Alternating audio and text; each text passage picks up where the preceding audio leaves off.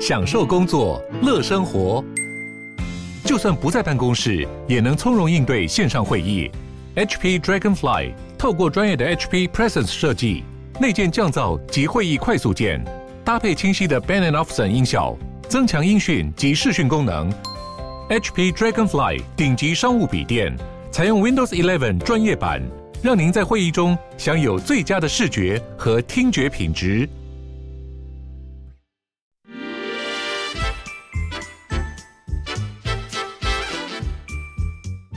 有健康的身体，才有健康的生活。名扬寇专业医师线上听诊，让你与健康零距离。各位听众朋友，大家早安，欢迎来到 FM 九八点一九八新闻台。你现在所收听的节目是星期一到星期五早上十一点播出的《名医安扣》，我是主持人要李诗诗。我们今天的节目同步在九八新闻台的 YouTube 频道正在直播中，欢迎大家可以来到线上，可以看看我们的现场，同时跟我们进行线上的互动哦。那我们今天的节目呢，也会上传到名医安扣的 Podcast 频道，所以如果不能够听到直播的朋友们，记得要订阅啊，订阅我们的 Podcast 频道，就可以随时随地在家复习我们的节目。好，今天我们在节目中又请到了我们台大医院的名誉教授，也是肝胆肠胃科的杨培明杨教授，再次欢迎杨教授。思思好，各位听众朋友，大家早。杨教授来，大家最开心了啊，因为谢谢国人都非常关心这个肝胆相关的问 题。今天我们的主题哦是要来地毯式的讨论一下跟胆囊有关的疾病有哪些。嗯哼，对，其实啊，好像根据统计，这个国人的胆囊疾病发生率是非常高的，对不对？呃，胆结石很多，胆结石非常哎胆多囊息肉也很多，也很多对，是大概十个人可能有一到两个人都有这个问有题，是，哎，所以它是一个发生率非常高的问题。对，但是对未必有症状，哦，哎没有未必感觉，对对，对跟，肝脏一样。哎对，那通常有症状的时候是都比较严重了吗？呃，可以这样说，嗯，也就是说，我们大概有症状，大部分是胆结石引起的并发症。是，那胆结石引起的并发症呢，呃，其实可以很轻，也嗯，可以比较厉害。是比较轻的话，就是我们老是觉得嗯右上腹、右上腹，右上腹哈，或者是上腹，对，甚至背部，哎嗯可能隐隐的不舒服，哦，那也说不上来到底有多厉害是，啊。有时候来，有时候不来啊。嗯这些跟肠胃道的不舒服有时候很难区分，哦，这是比较轻的。是，那么比较严重的是两个，嗯，一个就是引起胆囊发炎，发炎了，胆囊发炎哈，呃，引起的症状可以是发烧，对，可以有黄疸，黄啊、疸，当然右上腹痛是会合并的。嗯，好，这个是比较急性的。是，那么另外一个比较急性的是，有时候是突然突然就呃右上腹非常厉害的痛，剧痛，剧痛，嗯，发生的很突然，然后说不定接着发生黄疸是，或者发生发烧，那是因为胆结石跑到胆管去了，嗯哦，胆管去以后引起胆胆管的发炎，胆管的发炎，哦哎，细菌性的感染，是，哇，这个是比较急性，嗯哎有嗯，时候来得很突然，对嘿，大概是这样的情况。 ，OK，所以常见大家自己真的有感觉的时候，都已经是像刚刚说的这些情况哎，了，对，对，比较没没有那么中间的那一个比较温和的症状，是，那个是我们连肠胃科医师有时候也很困扰，哦因为你如果要判断对这个症状是由胆结石引起的，是那么很可能要建议病人把胆囊切除。是，哎，那我想虽然胆囊切除不是一个大手术，嗯，可是终究还是开刀。对对哎，还是现在都是用内视要慎镜，哎，对。对，我常跟病人说，那你要准备晚上哈、嗯不能出来， 哦，因为没有胆，没有胆， 比较害怕一点哎对，是。对，这个我其实身边有超级多人，他们后来都是切除了。哦那切这样子嗯除之后，初期好像也是有一些要保养的地方，对不对？就对例如他们可能会拉肚子，容易一开始刚哦切除的时哈候，啊哈，是不是特别容易拉肚子？诶，大部分是，是，特别是吃的比较油腻的东西。嗯嗯，那当然也有特殊体质的，对好像都没有感觉，也有这种，诶没有差别，所以个体差异还是很对大。。但是大部分是会，哦还是要减少呃这个油脂类的东西。的摄摄取取，嘿对是对对可能要过一段时间，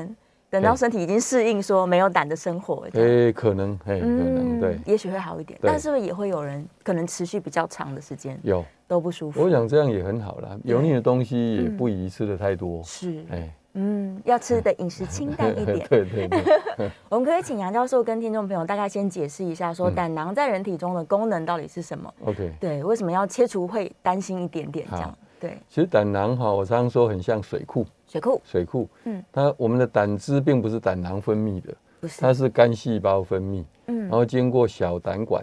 然后汇合以后，是，到了我们所谓的呃肝门的那边有一个两边胆管汇合，是，总肝管，总肝管再进入总胆管嗯的，上段，是，然后到了上段以后呢，这个胆汁会进入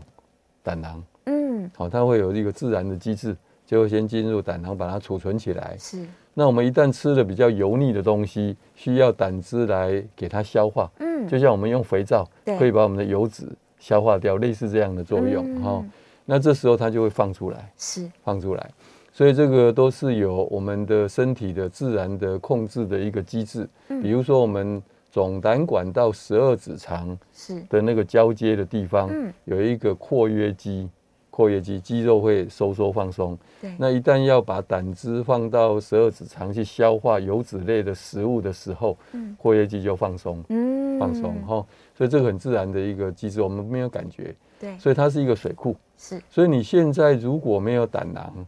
那么那个胆汁形成以后，嗯它就一直流，哦随时就流出去。对，这时候这个呃那个括约肌随时大概都比较放松，是，它就让你一直流出去。哦一直流出去。，所以你一旦真的吃了比较多的油脂类的东西，嗯需要比较多的胆汁来消化的时候，它就措手不及。那因为没有水库了，哎、对，量就不够，对对，是这样的意思。哦，所以它是一个水库，是那它是应急应急用的，应急用的其实也不是叫应急。当你吃的比较油多油腻的东西的时候来用的，是大概是这样的一个情况。平常嗯就是储存而已，对，所以没有大家以为没有胆囊就没有胆汁，对其实是不对的。嗯我们嗯胆汁是源源不绝的，是，哎，它随时都在制造，随时都在制造。对，只是你没有地方把它收藏起来，对对对，那你平常吃少量的油脂类的东西，其实它嗯一直流出来胆汁是可以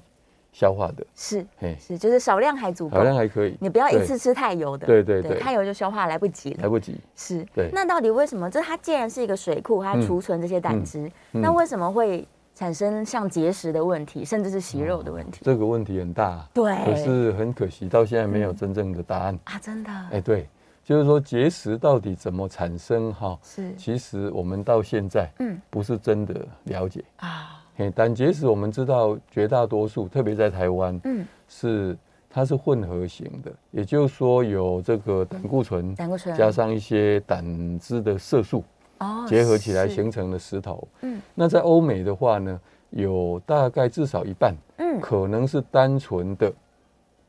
胆固醇的结石。哦，比较没有色素的，对，所以我们现在坊间应该说，包括医学也可以开一个药，是好像类似熊胆，嗯熊胆去提炼出来。现在当然是用化学合成的，嗯我们叫五手这样的一个药物。是它在国外进行临床试验的时候，是可以把胆结石完全给它融化掉。哦，它啊在台湾其实很少，很少，因为那种只能对百分之百，嗯，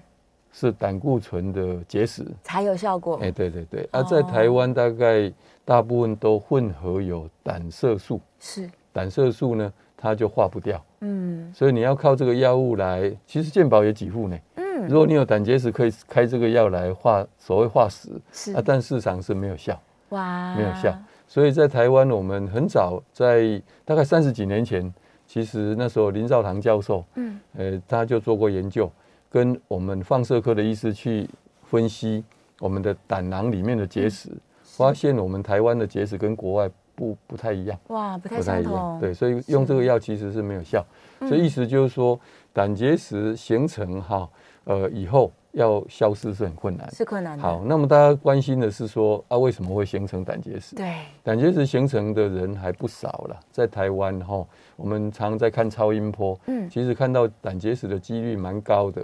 那问题是因为没有明确的原因，对，可是我们病人都会问，还有家属会问，我们只好跟他说，那少吃油腻嗯啊，这个是好像听起来好像是言之成理，对，可是事实上是没有绝对的，哦，所以即使他吃的不油腻，也有可能还哎也是有会可产能生结石。没，错，是没。错啊。所以不过至少大家听起来觉得还合理，因为油腻大家也不希望吃的太多，嗯对，哦，所以听了也合理。那么当然呃，有一些特殊的疾病，嗯，比如说我们呃，说不定有在节目中讲过，叫做原发性胆汁滞留性的一个肝病，是这以前好像提过。有，它厉害的话会变成肝硬化，嗯，这种病人呢，有部分他的胆固醇会特别的高，哦，是，哎，所以这个这样的情况，另外一个是慢性肝病，比如说有慢性 B 型肝炎、C 型肝炎，对，特别是比较厉害的时候，有时候它形成胆结石的几率也比较嗯高，是，可能跟这个一些代谢说不定有关系。是然后，那除了这个以外，其实我们真正能了解的不多。哦我们大概都是一般是呃劝病人说，哦，太油腻的啦，嗯太甜的啦，嗯反正这些对身体不是很理想的。啊，就少吃，趁这个机会过 顺点便健康的对生对活，没这样错，，没错嗯，哎是是是。好，那所以既然它其实跟可能跟体质、跟人种的关系性是比较大的对，那真的发生的时候，既然溶不掉它，嗯我们现在有什么手段可以在不不切除胆囊的状况把石头取出来吗？哦，没有手段，没有手没有段，嗯手 段，我们只能劝病人说，那还是继续不要吃太油腻。是，为什么不要吃太油腻？因为我们知道吃油腻的东西到肠胃道，嗯，那胆囊就要把胆汁放挤出出来啊来，，对，那这时候结石就会跟着前进后退这样子。哦，那万一不幸，它堵在嗯，胆囊要出到这个总胆管，对，那有一个叫做呃 c c duct，的那叫什么？一种很细小的管道，是，胆胆囊接到总胆管嗯不是是很通畅的，对，它是经过非常小的一个管道。哦，然后再进入哦，是那当初我们人体结构为什么会这样子，我是不知道。嗯但是呢，那个管道是很细，非常小，所以万一它卡在这个胆道的时候，就糟糕这个了很细小的这个胆那个管道的时候，是，那就变成说胆汁排不出去，嗯，那本来也没事对。问题细菌假如是从肠子上来，嗯，这有可能，对，或者是从血液中带过来，嗯，啊，这时候它就会在这个我们知道这个水任何水流如果通畅，嗯，它是不会长任何的细菌。对，哦，你看任何河流，假如很通畅的时嗯候，它很清澈，是，但一旦呢不通畅的时阻塞候了，很快就上面就长满了细菌等等。哇，所以胆囊也是一样，万一细菌跑到这个胆汁里面去，是因为它不通畅，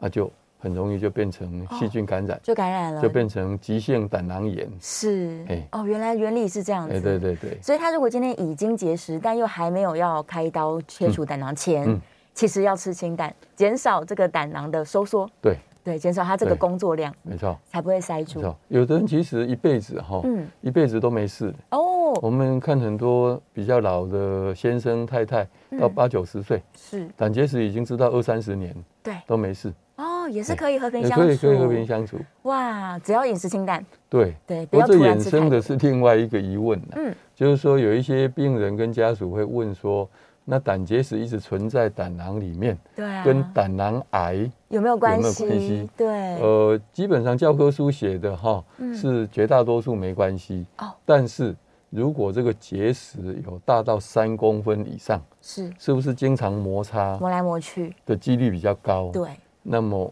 可能会产生突变嗯的机会比，较高，是好像有这样的一个统计数字，嗯哎、嗯，但是要到三公分以上的结石真的不常见，不容易也、，不容易，嗯是不容易，对，不很哎很少遇到这么大颗哎的，对，对，但是息肉呢？息肉跟这个这个是好问题。结石有哈关吗？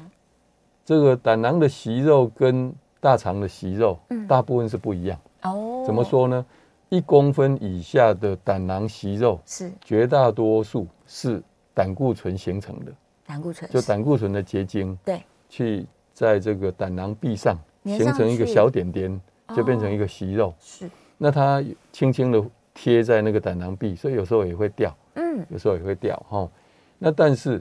假如大于一公分以上的息这个息肉，对，就有可能是所谓的线性息肉。哦，那线性息肉，我们市场就跟大肠的息肉是类似的。是那么这个线性息肉会不会演变成腺癌，嗯，也就胆囊癌，对，那就有几率。有可能，对，所以全世界的这个肝胆肠胃科的医师，对于一公分以上的嗯，胆囊息肉，是没有人愿意负责，哇，就几率比较高。对，但事实上，当然我们在台湾看很多超过一公分的胆囊息肉，病人也很担心开刀的事情，所以是都没有拖着都没开，嗯，但是也都没事，哦，所以这个几率其实不是那么高。但是 OK 我们也常常还是要跟病病人讲说，嗯我是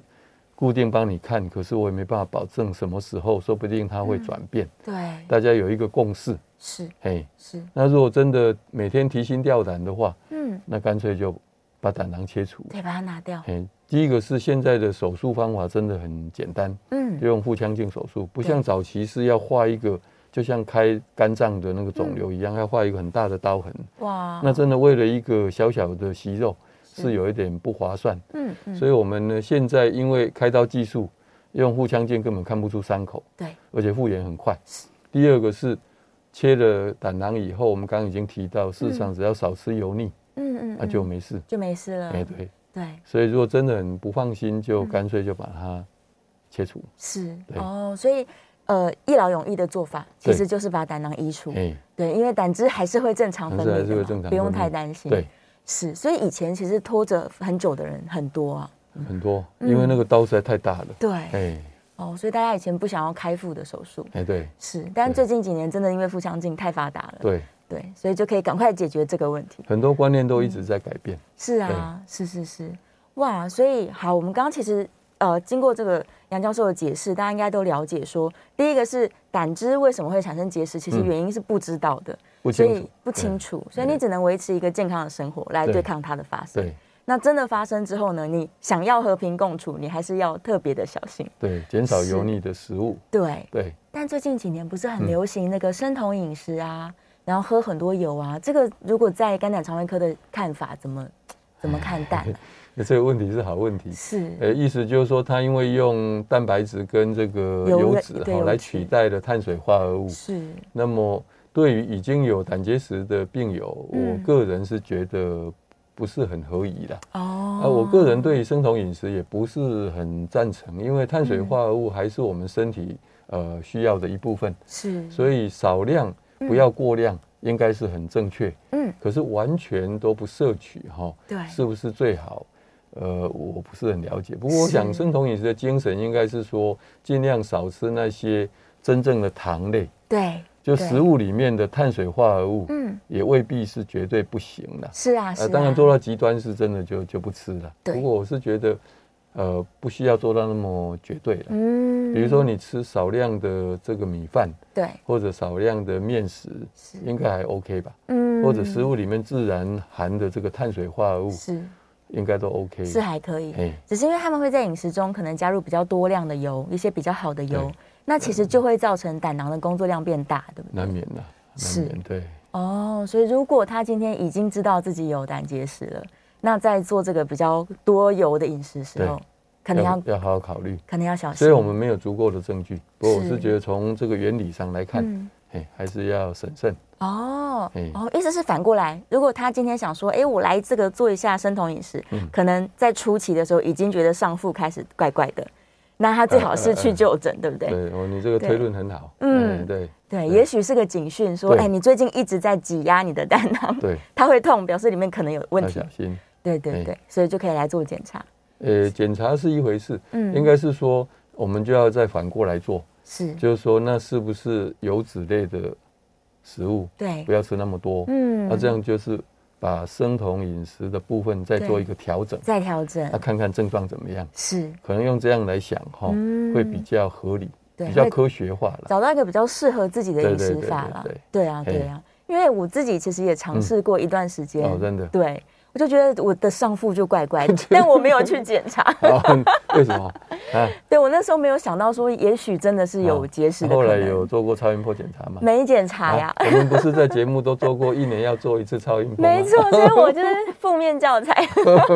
立刻这礼拜就去做。哦 OK OK，没问题， 是，所以要检查的话，其实超音波就可以了。可以啊，对，立刻可以扫出可以来。马对上小小的结石也是可以也发可以现。嗯但是最好是先空腹，哦，因为是空腹的时候哈，这个胆囊会比较放松。对，如果你吃过东西，难免有一些油脂类，它就会收缩。哦，好，所以我们如果要做超音波检查，嗯要请病人禁食近视，至少六个小时。嗯，其实主要是顺便帮他看胆囊，哦，比如说你是肝病，对，慢性肝病是主要是在看肝脏，是，可是我们既然做了，就把肝、胆、胰、脾、肾，嗯虽然胰脏不能百分之百看得很清楚，是但总是尽量看。嗯嗯那所以胆囊是其中的一部分，所以我们会请病人空腹是这样的道理。嗯反过来说，不过你如果是做肾脏，对，肾脏的检查，照理说是不需要空腹。哦，嗯是，OK，所以要今天要去检查胆囊的问题的时候，就记得要空对，腹我们六肝小胆时。肠胃科医师开的这个腹部超音波检查，通常会建议空腹六小时，嗯六是这样小时的一个道理。是，所以如果听众朋友跟诗诗一样，想说我这礼拜要冲去，嗯对对 你对就对，空腹一啊下。哎对，对对，在门诊就可以安排了，门诊对就不可以对安排。现在很多哦是包括诊所哈嗯，很多都当场。我说肝胆肠胃科医师开的诊所，对它大概有有超音波，哎嗯所以当场就可以做。马上就帮你检查，对对对就可以放下心中的大石哎头。没错，没错小石头。哦 对啊，如果真的有这个胆结石，那可能放不下。 是好，但如果我们再说一个问题，如果都置之不理呢，他一直都不管，那真的这个发炎会不会连带影响到他的肝脏，或者是甚至十二指肠出问题啊？这个这个问题就是可大可小，是也是看几率的问题。哦，刚才我讲的那个结石哈，对，万一掉到总胆管，是，有时候它痛一下，嗯，然后就跑出去了，哦，就好了因为，因为它会特别痛，说不定就卡在那个括约肌的附近，嗯，那所以这时候会造成总胆管的压力变大，对所以它会很痛。对，嗯可是这时候肌肉一放松，它就出去了，到十二是指肠就没事了，就没它事就了，不痛，嗯啊，这这样就没事，嗯船过水无痕是啊。但是万一出不去，一直啊卡在出不那，去也会出问题。对出不去以后，一个就是黄疸会起来，对因为胆汁排不出去，是，就边刚好被石头卡住那个出口。嗯嗯，第二个最怕的是细菌细菌感染趁虚而入，是，那引起这个胆管发炎，嗯，那重的话可以引起败血症，哇，哎、那很危险，严重很，危险。对，啊嗯是所以我们就是说，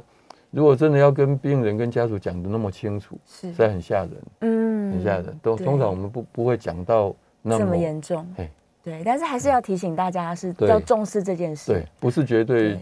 只是一过性的症状就好了。嗯嗯哎，是有可能有会时候会发引起生命攸关的这个部分。是是是，对，以哇前我们在没有现在的这个技术，内视镜的技术的时候，最怕嗯对碰到这个情形，嗯嗯，因为这时候血压偏低，对你要开刀，是一定要开刀。对，那开刀根本不能麻醉，啊血压偏低不能麻醉，一麻马上血压就更低，是，所以这个时候就变成卡在那边，对又不能开刀，进退啊不得，开刀又解决不了问题。嗯嘿，在这个三十年前的时候，是个大问是题大问题。是是是嘿，还那好现在在有进内步视了镜，，可以用对内视镜去取石，嗯，哎，就太好呃了，就就对比较安心我一们真点。是生在一个很好的时代。呃，对医疗进步还是很有帮忙。嗯是哦，是是，好，我们这一段节目已经让大家地毯式的了解了嗯跟胆囊相关的问题哦。我们稍微休息一下，下段节目回来开始回答我们线上的问题，也可以开放 call in 哦。好，间段广告。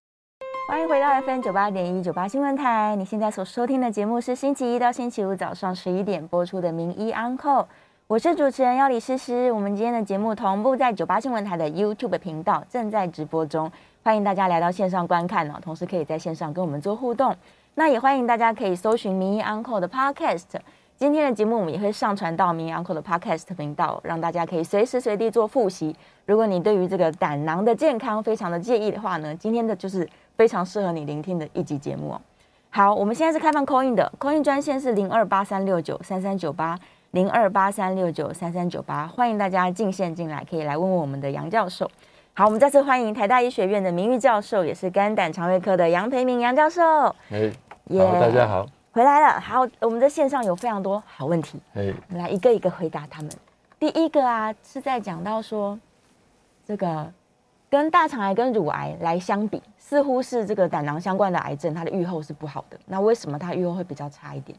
然后再来是，如果他有这个胆囊癌或胆管癌，会不会很容易转移到附近的这些脏器？因为附近太多脏器了。对，是，第一个哈，为什么预后比较不好？嗯，跟胰脏癌一样，是它因为初期都没有症状，哦，所以甚至到了晚期也没什么明显的症状，是所以呢，事实上很难早期发现，哦，好、所以预后一定不好。原因是这样，那这个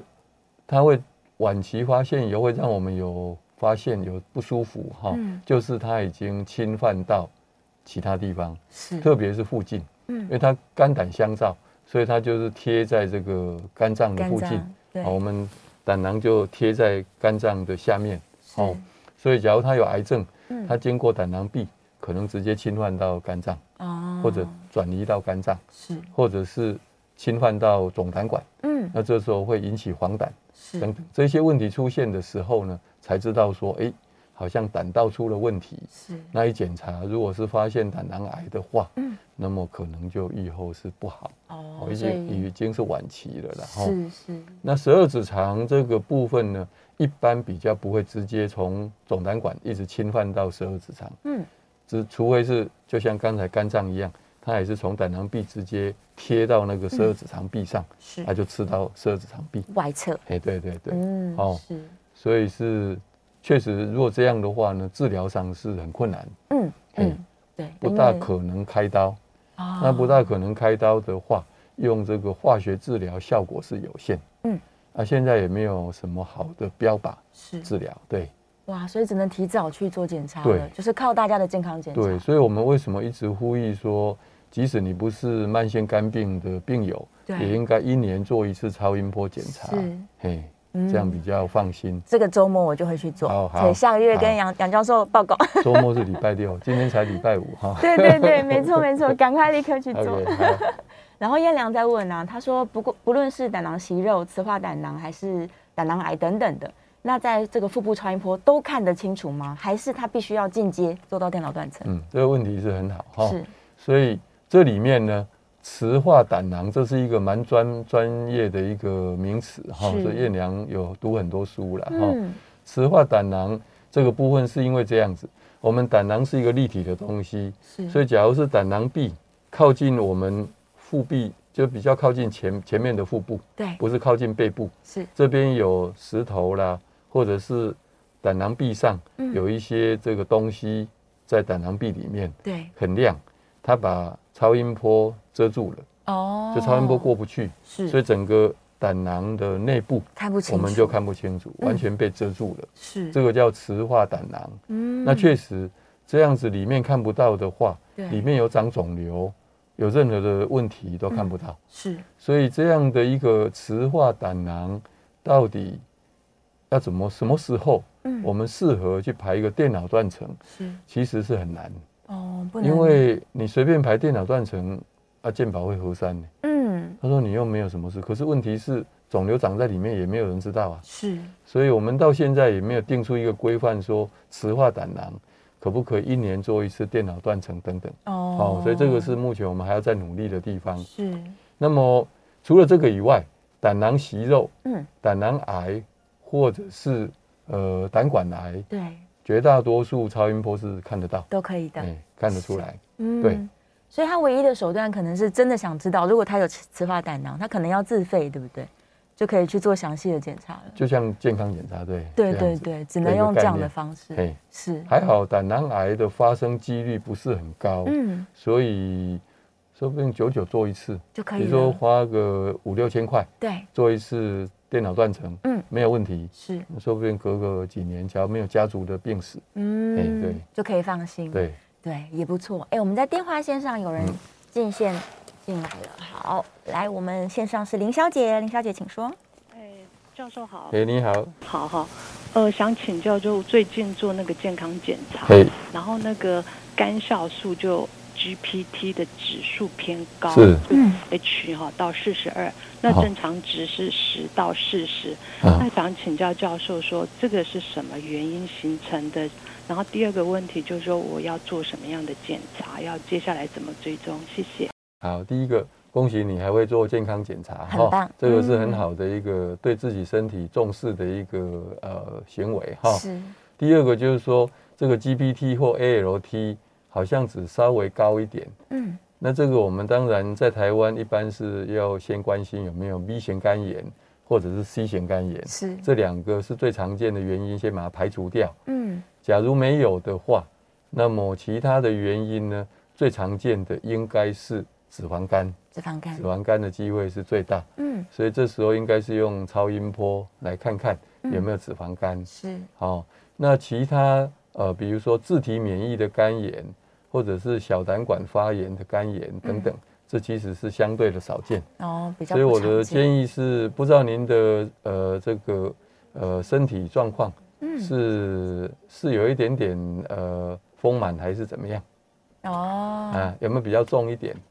所以也许是因为体重的关系，哎，对对对，是哎，就可以好去做检查，对。不过找医师哈，医师会先帮你厘清这个 B 肝、C 肝的问题。嗯嗯嗯，好，啊，假如没有的话，再往其他的这个啊超音波会做。是，好，那我们最重要的就是呃马上可以做的就是饮食先注意一下，嗯比如说太油腻的、太甜的，嗯，这个部分就先注意一下。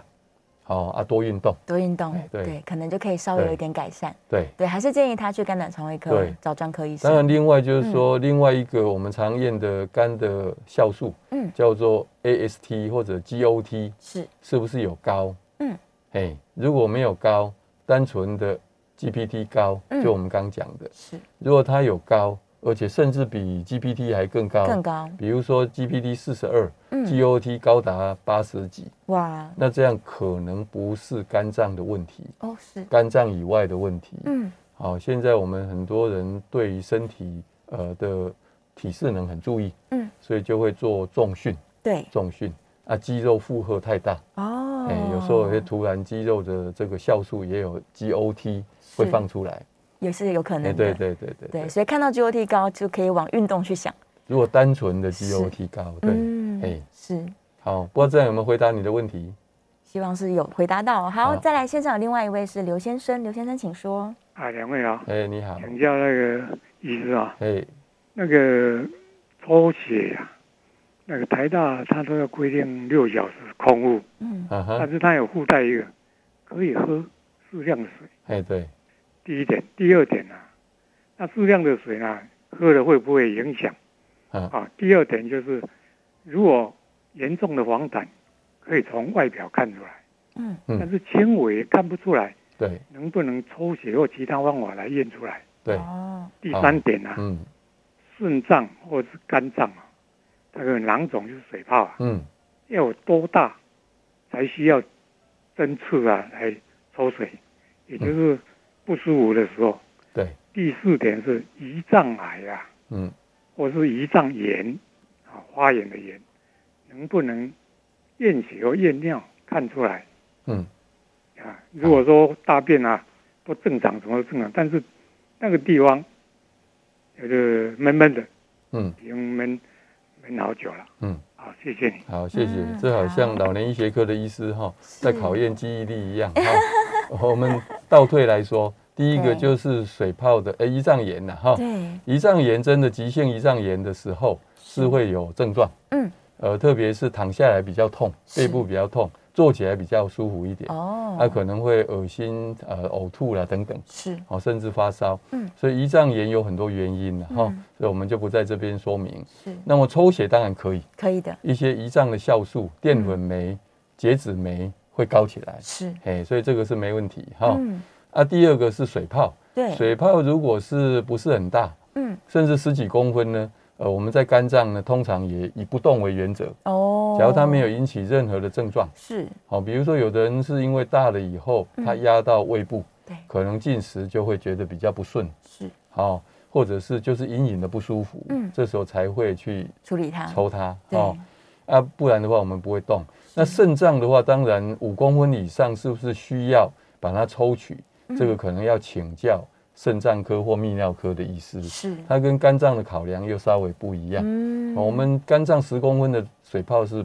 不没有什处么理关的，系，是，肾脏如果十公分是真的比较大，对，是不是要处理比较好？这个是要请教专科的医师的嗯是嗯哈。，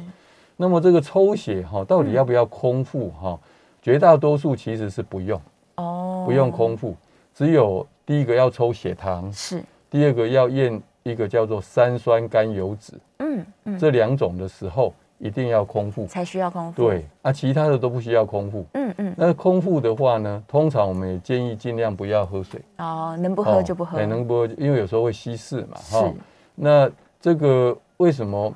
假如真的很渴的话，嗯就漱漱口是等等，哦就好了，润润嘴，对，嗯所以抽血跟我们做超音波是不太一样。是，超音波是我们建议可以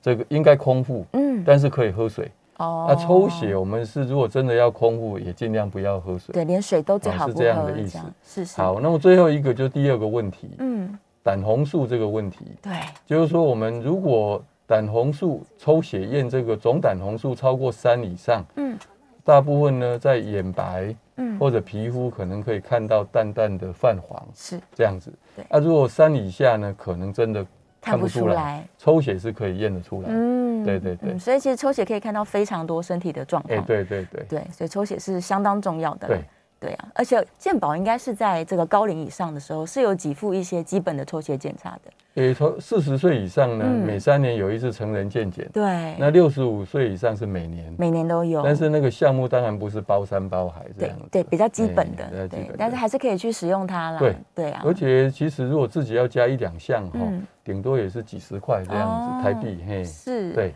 对，所以大家可以这个好好的利用你的健对保，对对这个把该检查的地方抽血把它检查出来，对对对健康的维持是很对重要。那个是国民健康署，国民健哎康不署是健保啊，哎是国民哎健国康署，谢谢国健哎署，预防保健，真对的。好，我们这个快要进广告了。这个电话线上，如果还有大家有很多的问题的话，欢迎继续扣印进来。我们扣印专线是零二八三六九三三九八零二八三六九三三九八。那我们在这个 YouTube 的线上也有相当多的问题，我们一样广告之后开始陆续回答大家的问题哦。好，我们稍微休息一下，间段广告，马上回来。回到 FM 九八点一九八新闻台，你现在所收听的节目是星期一到星期五早上十一点播出的《名医安扣》，我是主持人要李诗诗。我们今天节目同步在九八新闻台的 YouTube 频道做直播，同时也会上传到《名医安扣》的 Podcast，所以大家有很多管道哦都可以收听这集非常非常重要而且精彩的节目。今天我们请到的是台大医学院的名誉教授，也是肝胆肠胃科的杨培明杨教授，再次欢迎杨教授。哎谢谢。我们回来了，来继续来讨论跟胆囊相关的题目啊。我们这个电话是开放 call in 的，call in 专线是零二八三六九三三九八零二八三六九三三九八。哎，马上线上有一位蒋先生 call in 进来，来，蒋先生，请说。你好，思思，你好，医你生好好。哎，你好，我想请问一个问题哈、哦，是打囊来讲的话，它是可以部分切除的吗？不行哦，哎，不行，哦，一定要全部切？哎，对对对，是哦，因为我弟弟过年前哦，他去开刀，然后我听他讲说部分切除胆囊，哎，没有我，就觉得很怀疑，这哎，对是第一对个。对，第二个，切除胆囊以后应该注意什么样的问题？少吃油腻就可以了，少吃油腻，吃少吃油腻，对，嗯啊，第三个，抽血的时候，刚刚我听他讲说，你抽血的时候尽量空腹，可是有的说可以喝水，有的说不能喝水。嗯到底来讲的话，这个问题请医生回答好，谢谢。抽血呢，现在的呃检验技术哈，嗯绝大多数不用空腹，是只有验血糖还有三酸甘油脂的时候要空腹。嗯那、在这种情况，尽量不要喝水。是嘿， OK。所以如果医生说不要喝水的时候，嘿就尽量不要喝，嗯对，顶多漱口这样。漱口就好了。对，好，他也问到了这个饮食上的注意，然后刚好我们在这个 YouTube 聊天室也有很多人在问说，如果他有胆囊息肉或是胆囊切除，饮食上的注意，其实真的就是不要太油腻，对不对？对，对胆囊息肉呃形成原因也不清楚。其实有的人血中的这个胆胆固醇的呃这个数值是正常，嗯哦它还是有胆固醇形成的胆囊息肉，是，所以这两个是没有绝对的相关。嗯我们只能说小于一公分以下的胆囊息肉，对很多是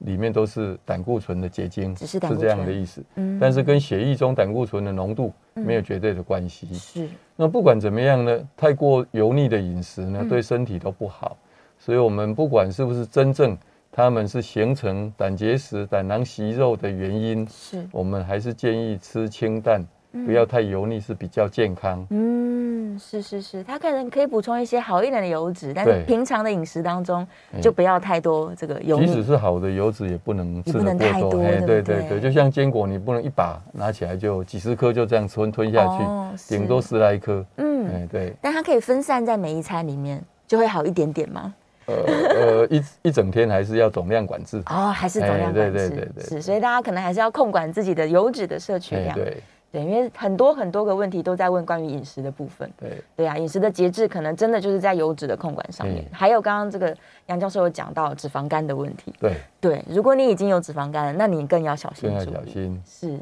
呃，哦，艳娘问到了，她说啊，如果胆囊已经切除之后，那个胆管它会不会比较膨胀起来，然后可以暂时储存一些胆汁啊？一般 不会。还是会流我掉们？在过去没有这个腹腔镜手术的年代，是，开完胆囊以后，嗯，有时候在总管胆管里面会放一条管子，是我们叫 T tube，嗯好一个 T S T 的 T 哈，对，那就是做引流，嗯啊，确定这个没有问题以后才拔掉，嗯所以这时候总胆管有时候会变成局部的扩张，是，但是自从腹腔镜手术以后，嗯，大概一般不不需要这样子，哦，所以开完刀以后总胆管一般不大是会有变化。就是原本的形状，，对对，当然也有的人说，这个切除胆囊以后，是，因为身体的一种呃一种机制，嗯，所以总胆管会稍微扩张。可是我觉得在我们的观察里面，并没有这样的一个现象，哦，哎是，所以你的胆汁还是一直排除，一直排出去，对，不会留在那个嗯嘿总胆管里面。是，对，好，电话线上有一位吴先生进线哦，吴先生，请说。喂，喂，哎你好你，好，你好，我请问一下，我左边哈、哦，大概肋骨的上缘的往内侧大概一两公分的位置哈、哦，嗯，那个不时哈、哦、会有，好像东西贴贴在那个上腹部的地方。嗯那，我本身也多多次肝胆糖那个那个那个照过那个超音波，超音波是，都说主要医生说这这个部位啊没有什么器官啊，哎，嗯但是不止就会好像东西的贴着，特别是有时候，呃，晚上晚一点开车或者疲劳的时候，它就是会贴着这样子。对嗯然后大概这持续两三年了，对，需要进一步的检查哪个器官吗？就是左左边那个肋骨，肋骨的上缘，然后向内侧在两公分，对它就有，而且那他说有时候是神经那个传导的，那我是有点那个那个肚肚子有有有一小小的肚子这样子，对，那就嗯，听起来是那个有感觉的那个区块哈是的表面的神经比较敏感，哦，所以在特别劳累的时候，也感受会比较明显。是，好，那事实上我们在那边的器官呢，嗯一个就肺部，对，一个就脾脏，是，或者是左边的肾脏。嗯，啊，脾脏跟左边肾脏用超音波就看得很清楚。是，那肺部的话，用 X 光看得很清楚。嗯，只要这些没有问题呢，大概一般是没有什么关系。哦，啊，大家通常会想到会不会有胰脏癌等等嗯哈、是，第一个表现的症状应该跟这个不一样。嗯第二个就是说，当然经过了两三年是是不可能的。胰脏癌如果有症状，那应该是很快很危险。对嗯对对，嗯所以应该吴先生可以放心。是，嘿，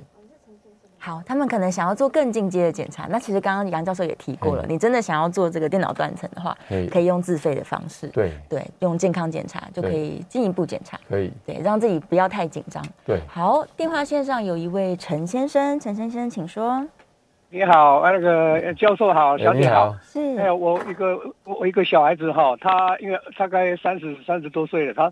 他就是去看那个肠胃科，嗯，跟他照超音波说他是有那个，因为有时候会痛啦，然后就去检查，就是说他胆结胆结石，是，嗯，胆胆结石，因为那个医生一一一下就问他说你是不是早餐都没有吃？他说他习惯性的没有没有吃早餐，嗯是，结果结果医生就判断说是胆结石，就超音超音波照出来是有一点沙或是石，嗯石头跟沙嗯，他没有讲的非常明确啦，对就是有沙跟石。嗯那我们就很紧张啊，我们就问医生，那那这样要怎么治疗？对那医生就给他说建议说开那个开处方给他开给他吃哈、他说要一次要吃半年，嗯我应应该应该那个杨杨教授应该知道是什么药嘛哈、吃半年然后就会把那个石头化掉的意思。嗯哦，是，啊 OK 结果结果我女儿很乖哦，她也是他也是自己也有点吓到，怎么会这样子？啊然后就就就乖乖的吃哦，结果吃了半年以后，好像又去照又去照超音波，好像没有什么没有什么改改变的，都一样。嗯那我对在想说，那像这种情况的话，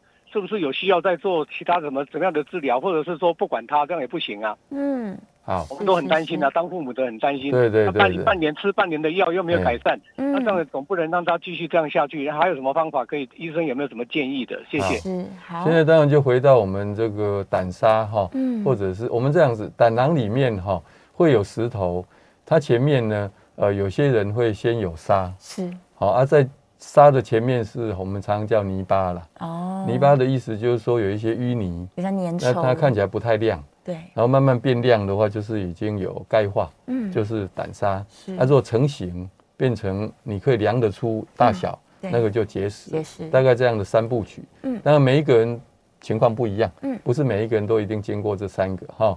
那这是这个不管什么都是很难说一定有什么原因，嗯什么原因哦。所以呢，我们刚刚一开始也提到。这个结石的形成原因不清楚，对在台湾呢有蛮多是呃有色素嗯的沉淀，是加钙化，所以呢，它要用我们现在坊间的嗯这个五手这样的药，要去化掉，大概是相当困难不。容易，所以呃，陈小姐哈，嗯呃，面临的情况其实是呃可以预料得到。是那不过不用担心，我们就是如果不放心，不管是健保给付或者自费，嗯大概每半年至一年做一次超音波检查，嗯是，看看里面有什么变化嗯就可以了，嗯，不用太为了这个事情太担心。是这样子。对，不用耿耿于怀啦，，对，是啊那饮食当然就不要吃的太油腻就 OK 了。就可以了。哎是，那刚好也跟线上这个吴悠悠她的问题有点类似哦，就是她有胆结石，但是她其实没有把胆囊切除，嗯或者是像胆砂也没有把它对切除。那一直放在里面的话，会不会有可能会产生胆囊炎或者其他病变？对对所以就是胆结石哈，嗯就不理它的话，是有可能几十年都是和平共存。对，但我们刚才也讲过，有时候它会引起呃有一点隐隐的不舒服，嗯是哦，有时候会引起急性胆囊发炎，嗯，或哦，者甚至阻引塞起哎胆管阻塞，是引起黄疸，嗯哦，那可轻可重。嗯那现在问题就是说，什么时候适合把它切除？对通常我们是建议这样子：如果不想预防性的开刀，嗯那么就等到有症状，啊而这个症状呢，确定是跟胆结石有关，是那么这时候就要考虑开刀这个这个情况。嗯哦，是比如说右上腹隐隐的不舒服，嗯啊，有时候有，有时候没有，对那查来查去，胃也没问题，排便也都正常，嗯摄食也很正常。是那这时候就要考虑是不是胆结石引起的。嗯那这时候就要开始慢慢朝开刀的可能性考虑，是但这时候还不急着开刀。嗯假如有一天曾经发生胆囊发炎，发炎了，那发炎之后，它有可能很快就控制了，没错，没事。嗯那问题是会不会再发？再发炎，可能一年内会再发的机会嗯至少有四分之一。哇，哎、所以越来几率会越高，是所以这时候应该要更好好的想，嗯要不要把胆囊切除？是嗯哎、那、如果说曾经发生结石卡在胆管，是那我想一样随时会发生，是更应该要考虑。是可以所以好好不同认真情考况虑嗯再慢慢来考虑开刀的这个几率。是，对是，所以大家也不用害怕开刀啦，这是一个非常可以对跟对医生对讨论的手术，对，预防嗯性开刀比较安全。是是对相对安全对的。好，非常谢谢杨教授，我们今天跟大家讨论了非常多这个跟胆囊相关的问题，线上的问题也是非常非常踊跃，大家可以记得复习这集节目，我们下次见，拜拜。